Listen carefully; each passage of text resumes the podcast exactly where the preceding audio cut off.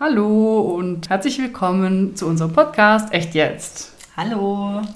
Wir wollten euch informieren, dass in den ersten zwei Folgen wir leider noch gar kein Equipment hatten und deswegen die Tonqualität nicht ganz so super, naja, ausgeprägt ist. Aber jetzt sind wir ausgestattet und voll dabei und wir hoffen, dass es euch gefällt. Genau, dann viel Spaß und wir sind gespannt, wie ihr die erste Folge findet. Tschüss. Bis dann.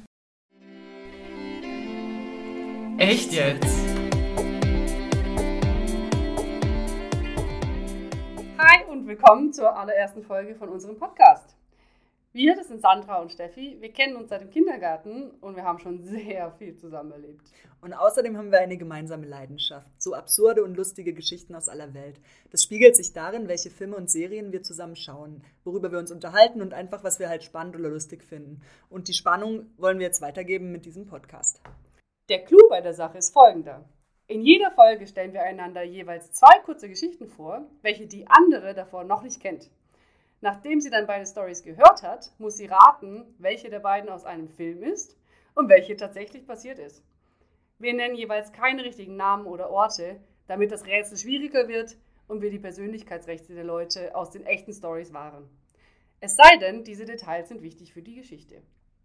Hier müssen wir jetzt allerdings sagen, dass wir natürlich nicht immer zu 100% ausschließen können, dass eine unserer wahren Geschichten nicht doch schon mal irgendwie verfilmt wurde oder umgekehrt was Wahres an dem Film oder in der Serie dran ist und wir einfach in unseren Recherchen nicht drauf gestoßen sind. Falls es so ist, freuen wir uns natürlich über das Feedback. Abgesehen davon werden wir auch zwischendurch Folgen machen, in denen wir euch auf unterhaltsame Art und Weise bestimmte Filme oder Serien nacherzählen werden, ohne dass wir das Ratespiel durchführen. Warum wir das vorhaben? Naja, sagen wir so, bei manchen ausgedachten Stories ist es nun mal unmöglich zu verschleiern, dass sie ausgedacht sind. Oder habt ihr schon mal von einer wahren Geschichte über radioaktiv mutierte Riesenameisen gehört? Okay, ich starte mal. Und bevor ich allerdings mit meiner allerersten Story loslege, muss ich dir erst schon mal eine, die erste Frage stellen. Haben dir deine Eltern eigentlich damals geholfen bei Schulaufgaben oder wenn du lernen musstest? Ja, klar, der Akt des Grauens immer. okay. Ja, sehr gut. Allerdings, der Herr in meiner Geschichte ist auf alle Fälle einen Schritt weiter gegangen als jedes Elternteil, von dem ich jemals gehört habe. Und zwar dreht es sich hierbei um den Vater Taro, einem Apotheker aus Japan. Taro kommt aus einer einfachen Familie, hat zuvor in einigen anderen Berufen gearbeitet, bis er erst vor kurzer Zeit dann die Zulassung als Apotheker erhielt. Er arbeitet gewissenhaft und wünscht sich, dass sein Sohn Eiko auch den Abschluss macht, damit sie gemeinsam eine Apotheke führen können und Eiko irgendwann den Laden übernehmen kann. Der Traum eines jeden Vaters. genau. Eiko bekommt die Ausbildung seines Vaters mit und entwickelt tatsächlich einen Riesenrespekt für seinen Vater und dessen Beruf. Er ist so fasziniert, dass er, natürlich zur Freude von Taro, entscheidet, ebenfalls die Apothekerausbildung anzugehen. Das macht Taro sehr stolz und er unterstützt seinen Sohn, wo er nur kann. Na klar. Leider scheint es so, als sei die Ausbildung für Eiko nicht so leicht, wie sie dem Papa gefallen ist. Und hier beginnt das Drama. Immer wieder kommt Eiko mit schlechten Noten nach Hause. Es scheint, als würde er den Abschluss nicht bestehen. Nur will und kann Taro das nicht akzeptieren, nicht sein Sohn. Sie lernen zusammen, Taro nimmt ihn abends mit in die Apotheke und gemeinsam gehen sie die Medikamente und Nebenwirkungen durch. Sie lernen bis spät, Tag für Tag, aber Eikos Noten verbessern sich einfach nicht. Schließlich entwickelt Taro einen Plan. Oh oh. da er und Eiko sich sehr ähnlich sehen und nur ein paar Falten in seinem Gesicht verraten, dass Taro deutlich älter ist, beschließt er, sich fortan als Eiko verkleidet selbst darum zu kümmern, dass sein Sohn den Abschluss erhält. Nein. Gleichzeitig will er nicht, dass Eiko davon erfährt. Er möchte ihm nicht unter die Nase reiben, dass er denkt, sein eigener Sohn könnte es nicht schaffen. Also beginnt ein Versteckspiel der Extraklasse. Taro findet heraus, wann die Abschlussprüfung stattfinden wird, also diejenige Prüfung, die am Ende entscheiden wird, ob Eiko besteht oder nicht. Mit einem Trick schafft er es, dass Eiko mit einem anderen, späteren Datum für die Prüfung plant und da zu diesem Zeitpunkt nur noch diese letzte Prüfung ansteht, und er auch keine Kurse mehr hat, sieht und spricht Alko auch nicht mehr mit Kommilitonen, die ihn eines Besseren belehren könnten. Wow. Taros Plan ist also gesetzt. Er wird sich als Aiko ausgeben und dafür sorgen, dass diese Prüfung bestanden wird. Lernen muss er nicht mehr. Er hat ja sowieso geholfen bei der Vorbereitung, da macht er sich keine Sorgen. Aber mal ganz abgesehen von der Ähnlichkeit im Gesicht, es gibt ja noch mehr, worauf er sich vorbereiten muss, um als Eiko durchzugehen. Also borgt er sich nicht nur heimlich Kleidung aus, sondern er geht auch immer wieder zu dem Schulgebäude und läuft dort durch die Gänge, um sich einzuprägen, wo der Raum sich befindet, in dem die Prüfung schreiben wird. er will ja nicht bei der Abschlussprüfung fragen müssen, wo der Raum ist. Ähm, da würde er sofort auffallen. Die Schule ist ja nicht so riesig. Zuletzt, das Beste, zuletzt geht er noch zum Friseur, um sich eine Dauerwelle legen zu lassen, weil Eiko hat nämlich etwas lockigere Haare Oh als mein er. Gott. Okay. Dann ist irgendwann mal der große Tag gekommen, von dem nur Taro weiß. Er steht ganz früh auf. Nervös ist er schon ein wenig, aber er hat sich jetzt so oft bereits heimlich als Eiko verkleidet in die Schule begeben, dass er keine Angst hat vor dem Tag. Er erzählt seiner Familie, dass er in die Apotheke geht und verlässt das Haus. Bereits am Vorabend hat er, um kein Risiko einzugehen, noch Eikos Ausweis aus dessen Tasche genommen, da er weiß, dass das kontrolliert wird. In der Schule angenommen. Was meinst du? Geil, so perfekt geplant, so ein Käpsele. Unfassbar. In der Schule angekommen, geht er schnurstracks auf den Prüfungsraum zu und setzt sich an einen der Tische. Der Raum füllt sich und schon bald gehen die Aufseher durch die Reihen und kontrollieren die Ausweise der Schüler. Der Mitarbeiter ist nun bei seinem Nachbar und wird gleich vorbeikommen, und Taros Hände verkrampfen sich ein wenig um den Ausweis. Der Aufseher steht nun vor ihm und schaut ihn und seinen Ausweis abwechselnd an. Er runzelt die Stirn, sagt aber nichts. Dann gibt er Taro den Ausweis zurück und geht weiter. Er kann nicht so laut ausatmen, wie er möchte, ist weiterhin sehr angespannt. Taro hat es aber anscheinend geschafft. Er wird die Prüfung für seinen Sohn schreiben und dann werden sie gemeinsam die Apotheke führen. So ein toller Gedanke. Er freut sich schon richtig darauf. Er kommt allerdings nicht ganz dazu, den Gedanken zu Ende zu denken, denn plötzlich klopft ihm jemand von hinten auf die Schulter. Es ist der Aufseher mit einer weiteren Person. Oh. Sie bitten ihn, den Ausweis erneut auszuhändigen und mitzukommen. Oh nein. Taro ist leider aufgeflogen. Der aufmerksame Mitarbeiter wurde stutzig, als er das Geburtsdatum auf dem Ausweis sah. Immerhin halt einige Jahre später, als dieser Mann geboren sein musste. Hm. Das war's. Okay, das heißt, äh, der wurde jetzt wahrscheinlich halt abgeführt und es hat auf jeden Fall nicht geklappt. Das, was er eigentlich vorhatte, weil er wurde ja erwischt. Genau. Und das ist jetzt das Ende quasi. Ja, das war die Also mehr Story. Infos kriege ich jetzt nicht dazu. Nein, Okay. ja. Nun dann. das war die Story. Erzähle ich dir mal meine nächste Geschichte und dann schauen wir mal, welche echt und welche erfunden ist. Okay. Schauen wir mal. Für die zweite Geschichte habe ich sogar einen kleinen Untertitel. Und zwar lautet der Wir fressen, bis wir umfallen. Oha, das klingt gut. Meine zweite Geschichte spielt nämlich in Frankreich. Sie dreht sich um vier lebensmüde Freunde, die gemeinsam beschließen, ihrem Leben ein, mit einem großen Knall ein Ende zu setzen. Und zwar mit einem riesigen Gelage, in welchem sie sich buchstäblich zu Tode fressen wollen. Aber beginnen wir mit dem Anfang. Jetzt hoffe ich, ich spreche die französischen Namen auch richtig aus. Marcello, Hugo, Michel und Philippe sind alle Herren mittleren Alters, gut situiert, gelangweilt und lebensmüde. In ihren Jobs und mit ihren Familien fühlen sie sich seit langer Zeit festgefahren. Es ist so, als wären sie allesamt gemeinsam in der Midlife Crisis gelandet, aus der sie aber nicht mehr hinauskommen. Darum entscheiden sie, sich das Leben zu nehmen und dabei aber immerhin noch etwas Spaß zu haben. Sie überlegen gemeinsam, was der beste Weg für sie wäre, gemeinsam aus dem Leben zu scheiden. Dann kommt ihnen die Idee. Sie mieten sich ein Haus, welches der Schauplatz ihres gemeinsamen Suizids sein soll. Dorthin laden sie ein paar Prostituierte ein, sowie einen Koch und machen sich bereit für ein Wochenende der Völlerei und voller Sex. Der Plan? Achtung! Sie möchten sich zu Tode fressen. Oh mein Gott. So, ich spüre so eine Mischung aus Ekel und Neugier. What's up?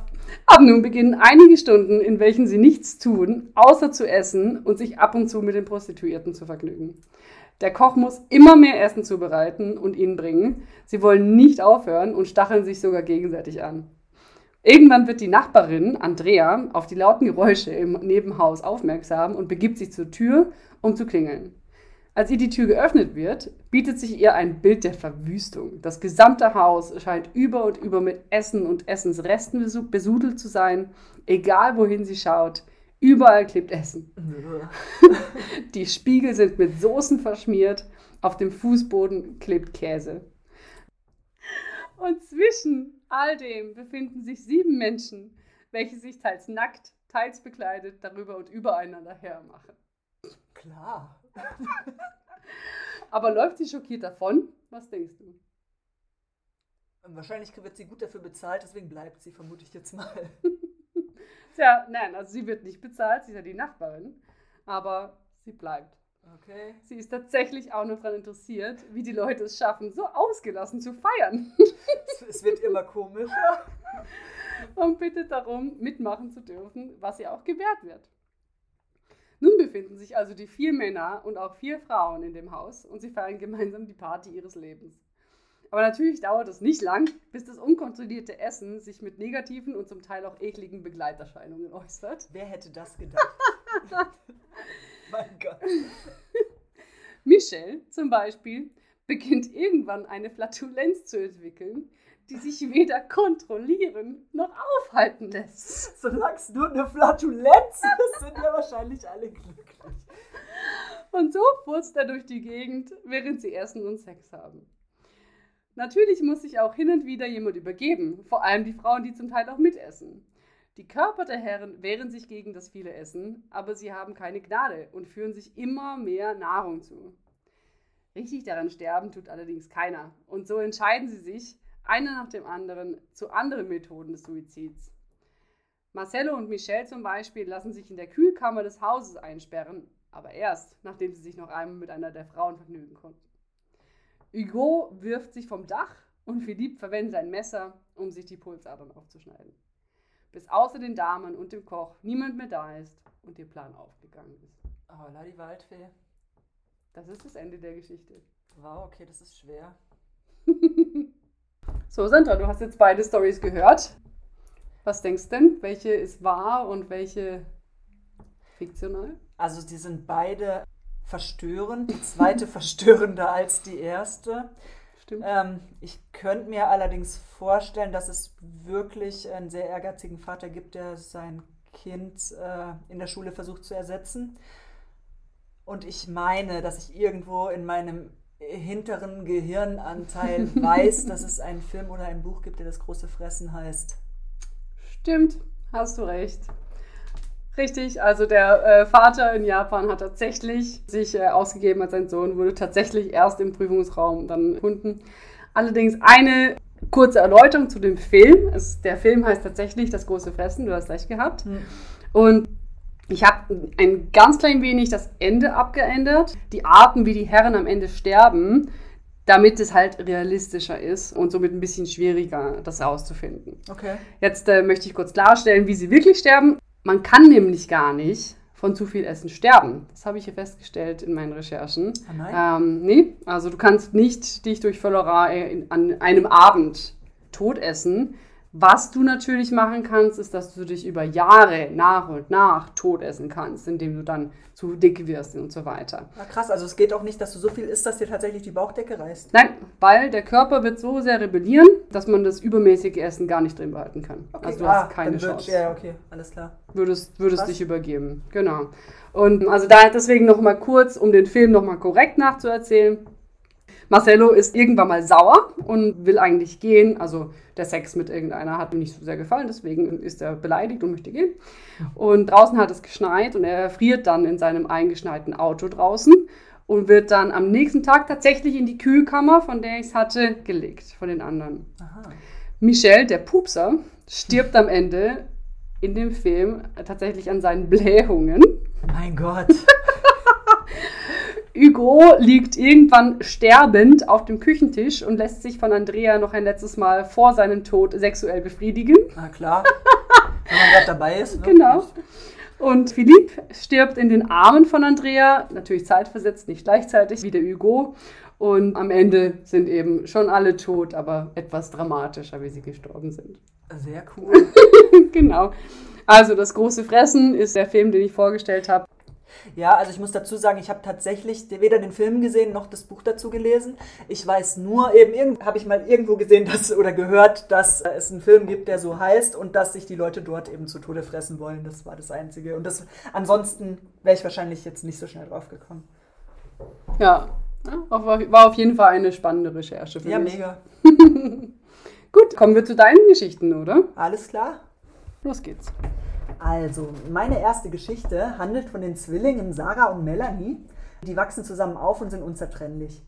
Als Kinder entwickeln sie eine Sprache, in welcher sie sich unterhalten. Und diese wird nur von ihnen selbst und ihrer Kernfamilie verstanden. Und deshalb werden sie gemieden, ausgeschlossen und gemobbt. Sie beginnen ihre Sprache zu erweitern und so einzigartig werden zu lassen, dass sie kurz darauf nur noch sie untereinander verstehen. Das führt natürlich dann dazu, dass sie sich immer weiter zurückziehen. Sie reden schlussendlich nur noch mit ihrer jüngeren Schwester Lena und untereinander. Zudem beginnen sie sich simultan zu bewegen, um ihre Umgebung zu verunsichern. Sie machen sich einen Spaß daraus. Entschuldigung. Sie machen sich einen Spaß daraus, alles gleichzeitig zu machen. Beispielsweise sehr langsames, zombie-mäßiges Gehen, synchrones Tee trinken oder das simultane Ausziehen ihrer Mäntel. Therapeuten versuchen die Jugendlichen, als sie 14 Jahre alt werden, dazu zu bringen, mit anderen zu sprechen. Deshalb schicken ihre Eltern die Zwillinge auf verschiedene Internate. Aber die beiden werden so unglücklich und still, dass es ihnen nicht länger zuzumuten war. Wieder vereint ziehen sie sich für zwei Jahre in ihr gemeinsames Zimmer zurück, wo sie mit Puppen spielen und zum Teil sehr komplexe Theaterstücke in Seifenopernstil veranstalten. An, nachdem sie an Weihnachten Tagebücher geschenkt bekommen, beginnen sie Kurzgeschichten und Romane zu verfassen. Ein Fernkurs im kreativen Schreiben hilft ihnen dabei.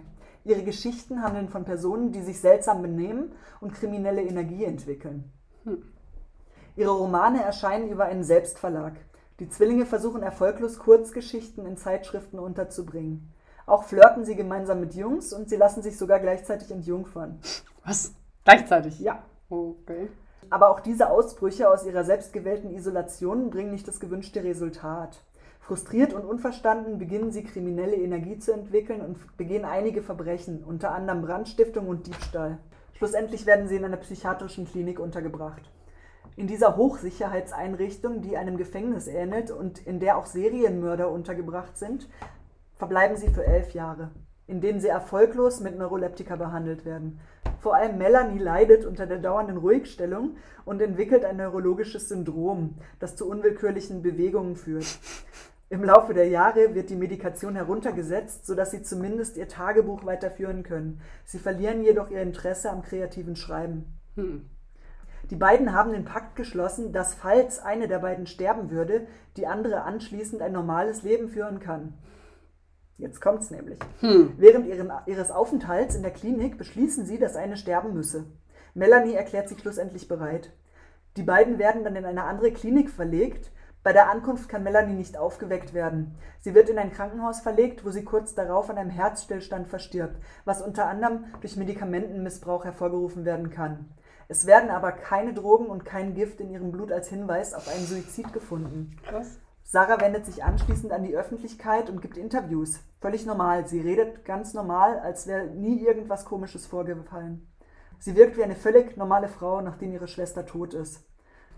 Danach lebt sie ruhig und zurückgezogen und ist auf keine psychiatrische Unterstützung mehr angewiesen. Also die Schwester ist tot und okay, die andere kann völlig normal leben. Also wenn das echt ist, dann ist das überkrass. Okay, aber auch als Film. Ich meine, wer denkt sich sowas aus? Der ist schon Chips, ja, ja. Wahnsinn. Okay. Ja, gut. Spannend. Okay, hast du schon mal gut vorgelegt. Was ist denn deine zweite Story? Ja, die zweite Geschichte ist folgende. Ellen muss dringend geschäftlich von New York nach Alaska reisen, aber leider ist der Linienflug völlig ausgebucht. Glücklicherweise findet er noch Platz in einer Chartermaschine, die sofort zu ihrem fünfstündigen Nachtflug ausbricht. Als das Abendessen serviert wird, wählen er und sein Sitznachbar, welcher Arzt ist, das Lamm und nicht die alternative Heilbutt. Viele, die den Fisch gewählt haben, klagen zwei Stunden später über Bauchschmerzen und Übelkeit. Der Sitznachbar von Ellen ist der einzige Arzt an Bord und er diagnostiziert eine gefährliche Fischvergiftung. Kann aber therapeutisch natürlich nicht helfen, weil sie ja in der Luft sind. Es stellt sich heraus, dass auch der Pilot und Co-Pilot den Fisch gegessen haben. Sie werden oh. wenig später bewusstlos. Oh Gott. Der einzige an Bord, der das schwere viermotorige Flugzeug eventuell noch fliegen und landen könnte, ist Alan. Okay. Ja, er hat im Krieg allerdings nur einmotorige Jagdflugzeuge geflogen und selbst das ist schon über Jahre her. Oh mein Gott. Notgedrungen übernimmt er die Aufgabe, das Flugzeug zu fliegen und stellt über Funkkontakt zur Flugsicherung in Alaska her.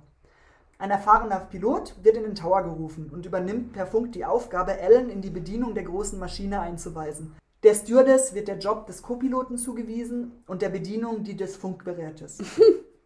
Nach einigem Vertrautmachen mit der Funktionsweise und dem schwerfälligen Verhalten des Flugzeugs beginnt der Landeanflug. In allen Einzelheiten werden die zur Landung notwendigen Maßnahmen vom Pilot im Tower erläutert und die von Ellen umgesetzt. Allmählich bekommt er das Gefühl für die Maschine.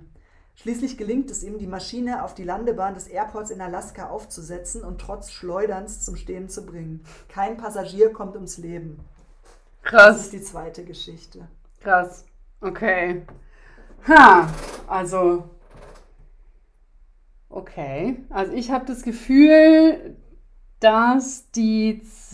Oh, das ist überschwierig. Also ich, ich, wie gesagt, also wenn die erste Geschichte wahr ist, dann ist sie ultra krass, weil ich mir nicht vorstellen kann, wie eng diese Zwillinge eigentlich wirklich sind und was die für eine Verbindung haben. Auf der anderen Seite hört man ja schon immer wieder, dass sie halt, dass es halt irgendwie eine Verbindung gibt zwischen Zwillingen.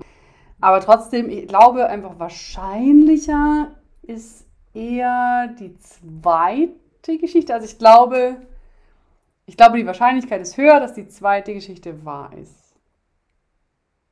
Dann möchte ich aber auf jeden Fall den Film angucken.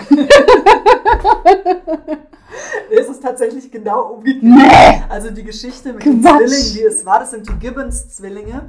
Die wurden geboren 1963 und gestorben ist die Jenny, die zweite, 1993. Ja, krass. Total abgelegen, ja. Also das ist die wahre Geschichte. Die zweite Story ist tatsächlich der Film Flug in Gefahr von 1964 und das ist ein deutscher Film. Oh, okay, krass. Hätte ich nicht gedacht. Ja, Verrückt. Ja, mega gut. Alright, das war unsere erste Folge und ja, wir hoffen, es hat euch gefallen und ihr könnt uns ja auch gerne ein bisschen Feedback in den Kommentaren da lassen, egal wo, über Instagram oder über den Channel, mit dem ihr den Podcast hört und ja, wir freuen uns aufs nächste Mal mit euch. bis dann. Tschüss. Tschüss!